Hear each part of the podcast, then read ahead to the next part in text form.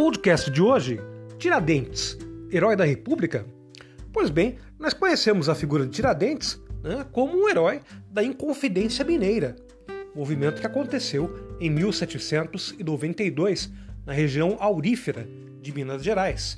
Entretanto, a figura de Tiradentes foi esquecida praticamente durante todo o período colonial e também no período imperial, principalmente pelo caráter republicano dos envolvidos na Inconfidência Mineira. O episódio Inconfidência Mineira incomodava, pois os conspiradores tinham pouca simpatia pela forma monárquica de governo é, adotada tanto no período colonial quanto no período do Império também. Além disso, os dois imperadores do Brasil eram descendentes diretos da rainha Dona Maria I, a Louca, responsável pela condenação dos revolucionários e também pela pena dada, de certa forma, a Tiradentes, né, o enforcamento e depois o esquartejamento do seu corpo. A imagem de Tiradentes como herói foi construída com a proclamação da República. Os republicanos desejavam exaltar as figuras de republicanos brasileiros em contraposição aos tempos de monarquia e, por causa disso, Tiradentes foi escolhido pelo caráter de sua condenação. Republicano convicto, Tiradentes foi exaltado como um mártir do movimento republicano e, portanto, um herói nacional.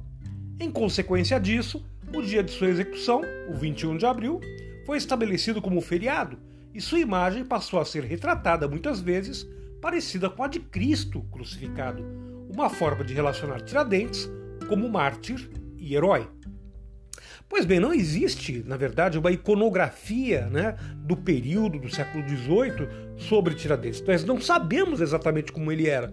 Os documentos nos dão algumas pistas né, da, sua, da feição do seu rosto, da cor da sua pele, né, da, da sua estatura. Entretanto, essas, essas pistas não são suficientes para que você tivesse um quadro digno, um quadro fidedigno, melhor, de, do, do, da figura do Tiradentes. Né? Então, o que aconteceu? É, os republicanos resolveram criar né, a, a, essa figura de Tiradentes semelhante a Cristo para torná-lo um mártir da República. Né? E assim, Tiradentes foi escolhido como esse mártir da nova forma de governo implantada no Brasil, a República, a partir de 1889. E hoje nós comemoramos o Dia de Tiradentes, feriado nacional. Gostou do podcast de hoje? Pois bem, amanhã tem mais. Tchau, tchau.